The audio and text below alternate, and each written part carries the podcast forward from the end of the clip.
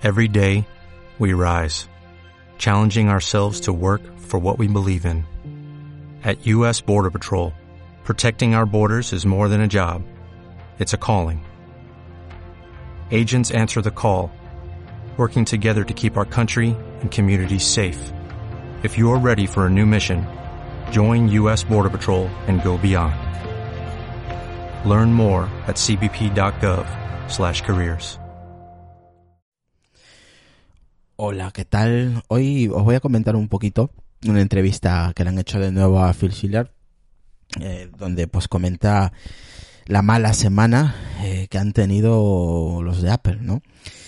Eh, y ha dejado unas perlas por ahí, así que vamos a comentarlo. Por ejemplo, eh, esta entrevista se la han concedido desde Telegraph y ha hablado pues sobre los errores que ha tenido la empresa eh, ya para justo para finalizar el 2017 y, y empezar no el 2018 en, en pocas semanas.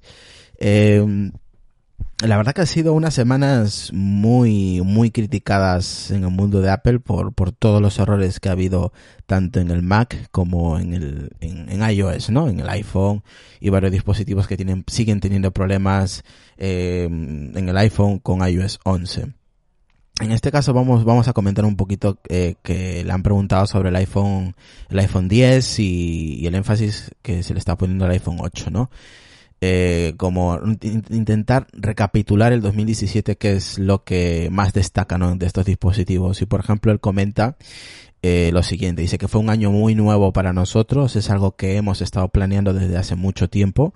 Queríamos la oportunidad de crear un teléfono de nueva generación como lo hemos hecho cada año y así fue en el 8 no refiriéndose al iPhone 8 y dice, al mismo tiempo eh, queríamos crear algo que fuera aún más agresivo, incluso yendo más lejos de donde el iPhone había ido.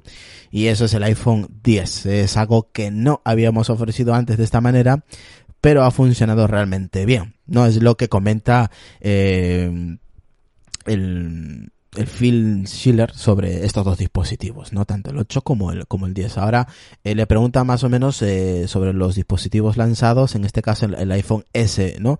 Y él dice que existe eh, porque satisface ciertas necesidades de los consumidores. eh, del cual también se le pregunta sobre las 4 pulgadas y, y directamente no quiso responder a, a- esa, a pregunta, ¿no? O sea, si, si iba a ser pues un teléfono totalmente de pantalla y si iba a mantener eh, las cuatro pulgadas, ¿no? Pero directamente pues no hizo declaraciones sobre el futuro de este dispositivo, ¿no? En, en, en consecuencia. Otro, otro tema también donde le hacen una, una pregunta obvia, ¿no? Sobre el, el HomePod, que por qué no, no ha salido este, este dispositivo que tenía que haber salido en diciembre para las navidades y ya estamos a, pocos días, eh, el próximo lunes, que a una semana exactamente para las navidades, y le preguntan, ¿no? El por motivo de, por, de, de la salida, aunque ya esto más o menos lo había, eh, se le había preguntado y había, había respondido ya anteriormente hace unas semanas, que también lo hemos comentado aquí, pero aquí, por ejemplo, él hace énfasis en esto, ¿no? Y dice, algunas empresas les gusta sacar las cosas aunque no crean que van a tener éxito al principio. Nos importa mucho la calidad de las cosas que queremos sacar a la luz. Y si no está listo todavía, no está listo, ¿no? Y ahí, pues, eh, es, l- finaliza eh, el tema del HomePod con, con estas declaraciones. Y ya para finalizar, eh, la entrevista de de Phil Schiller, pues le hacen la pregunta pues sobre los errores que ha tenido esta semana, no los errores de software que ha sufrido Apple pues en las últimas semanas, el más grave de de todos es la vulnerabil- la vulnerabilidad pues que permitía, como todos sabéis, el acceso ROT eh, sin contraseña a los Mac, ¿no?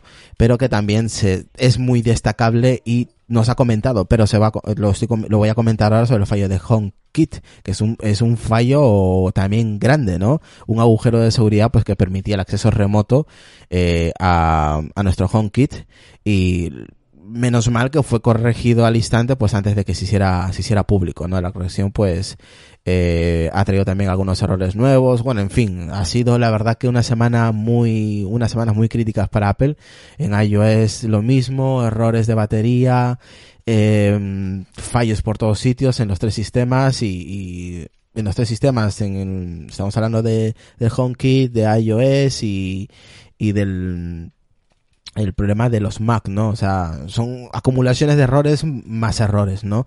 Y pues aquí él, por ejemplo, él, comenta y, y, dice, no solo hemos tenido una mala semana, pasaron por, por un par de cosas, eso es todo. El equipo va a auditar los sistemas, mirar cuidadosamente el proceso, hacer un poco de investigación y hacer que todo lo, y hacer todo lo posible pues para evitar que esto vuelva, vuelva a suceder, ¿no?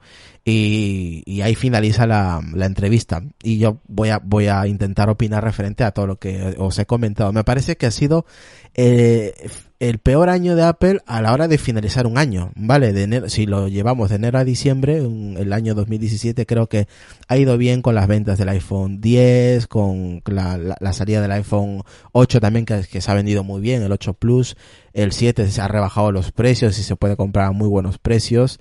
Eh, el Apple Watch Serie 3 es un buen dispositivo. Los AirPods también ya, ya sabéis que tuvo el, eh, el año pasado, al finalizar el año, ha tenido problemas de stock. Sigue habiendo problemas de stock día de hoy. Ha salido una noticia de que la gente que quiera comprar un, un, un unos AirPods van a tener, lo van a tener muy jodido comprarlos porque no hay stock. Eh, entonces ha sido eh, una mezcla de todo, pero justamente ya los últimos 15 días del año o los el último mes para redondear de diciembre eh, han sido muy, muy graves eh, en, el mundo Apple, hablando de en temas de agujeros de seguridad, problemas de stock, o sea, si juntamos todo ha sido eh, finalizar el año pero de una forma fatal, ¿no? es mi opinión. Yo creo que si englobamos todo, terminan el año mal, básicamente, pero muy mal. Sí, han sacado un, un iPhone 10 espectacular, Face ID, eh, los AirPods que eh, hace unos meses estaban, se estaban vendiendo relativamente bien a nivel de stock, ahora han vuelto otra vez con el tema de stock que han sacado sin stock, volvemos otra vez con los envíos que antes se tardaba de uno a tres días, ahora ahora es de siete días en adelante. El HomePod no ha salido al final, se ha retrasado para principios o mediados, vete tú a saber cuándo sale el HomePod. Algo que iba a salir ya no ha salido. Ahora están hablando, está hablando eh, Finn Schiller del que van a, van a hacer una auditoría, una auditoría van a ¿Qué quiere decir con eso? Que van a revisar en su totalidad eh, los sistemas operativos, qué es lo que está fallando, eh, pero joder, eso hazlo antes, tío. No lo hagas, no lo hagas después de que ya te ha pasado el problema. Yo pensaba que Apple las auditorías lo, lo, hacían diariamente o cada X tiempo para ir revisando cómo, cómo van los sistemas o cómo se gestionan los sistemas operativos. Estas cosas yo creo que antes de lanzarlo hay que probarlas, ¿no? Eh, digo yo, mm, por coherencia, habrá que probarlas cómo funciona con prototipos o con dispositivos propios del, que tienen los trabajadores en, en, las, en Apple y luego sacarlos al mercado hay que testearlo bien. Lo que no puedes hacer es sacar eh, actualizaciones con este tipo de agujeros. O sea, intentas tapar un agujero y en realidad estás tapando ese, pero te salen dos por el camino. Y yo creo que es demasiado incoherente eh, todo lo que está pasando en, el, en, en, en, Cupertino. Me parece que se le está yendo de las manos a Tim Cook y yo creo que en este aspecto, ya redondeando todo, le doy eh, la razón a los compañeros de podcast que, que se le está yendo de las manos, porque es error tras error, ¿sabes? O sea, uno tras otro. Eh, vale, te paso uno, pero joder, estamos hablando de varios sistemas operativos. Yo creo que se le está acumulando tanto el trabajo que no pueden con todo. No se centran como antes se centraba en iOS y ya está. Ahora, si, tienen que centrar en, en WatchOS, en tvOS, en MacOS, en iOS, eh, ahora, en, ahora con el HomePod, que es eh, también otro sistema operativo un poquito diferente a los demás. Eh, son muchas cosas y yo creo que no pueden, no pueden o no quieren. La verdad, es que no lo sé, no lo sé. Me parecen demasiados fallos. Si englobamos todo, demasiados, demasiados a mi parecer. Y esperemos que el 2018 pues eh, intenten frenar todos estos agujeros de seguridad que están teniendo eh, y, empiezan a sacar buenos sistemas operativos. A mí tampoco me vale de que salga Johnny Ive y, que me diga en la puñetera cara, después de haber comprado un iPhone 10, de que iOS 12 va a ser la revolución. o no, la revolución tiene que haber salido ahora, con iOS 11, con el iPhone 10, no dentro de un año. Dentro de un año a mí no me vale. A mí de qué, más me da esperar un año.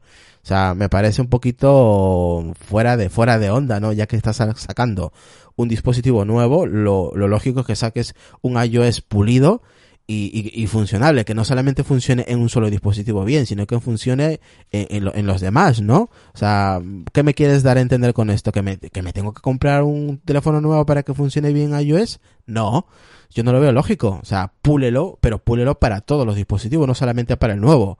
Y, y no sé, es un sinfín de, incoherencias por parte de Apple y cuando se le critica, pues hay, toca criticar. Mm, la, la verdad que ha, finalizado el año Apple muy mal. Eh, hay que decirlo y, no hay más, es que no hay, no hay, no hay otra.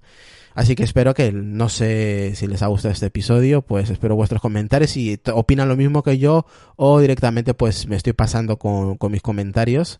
Eh, y nada, espero que, les haya gustado este episodio. Así que nada, un placer y, y luego pues se, subir, se subirá en el transcurso de estos días pues más episodios cuando pueda y cuando haya cosas interesantes que comentar. Así que nada, un placer y un saludo a todos. Dale más potencia a tu primavera con The Home Depot.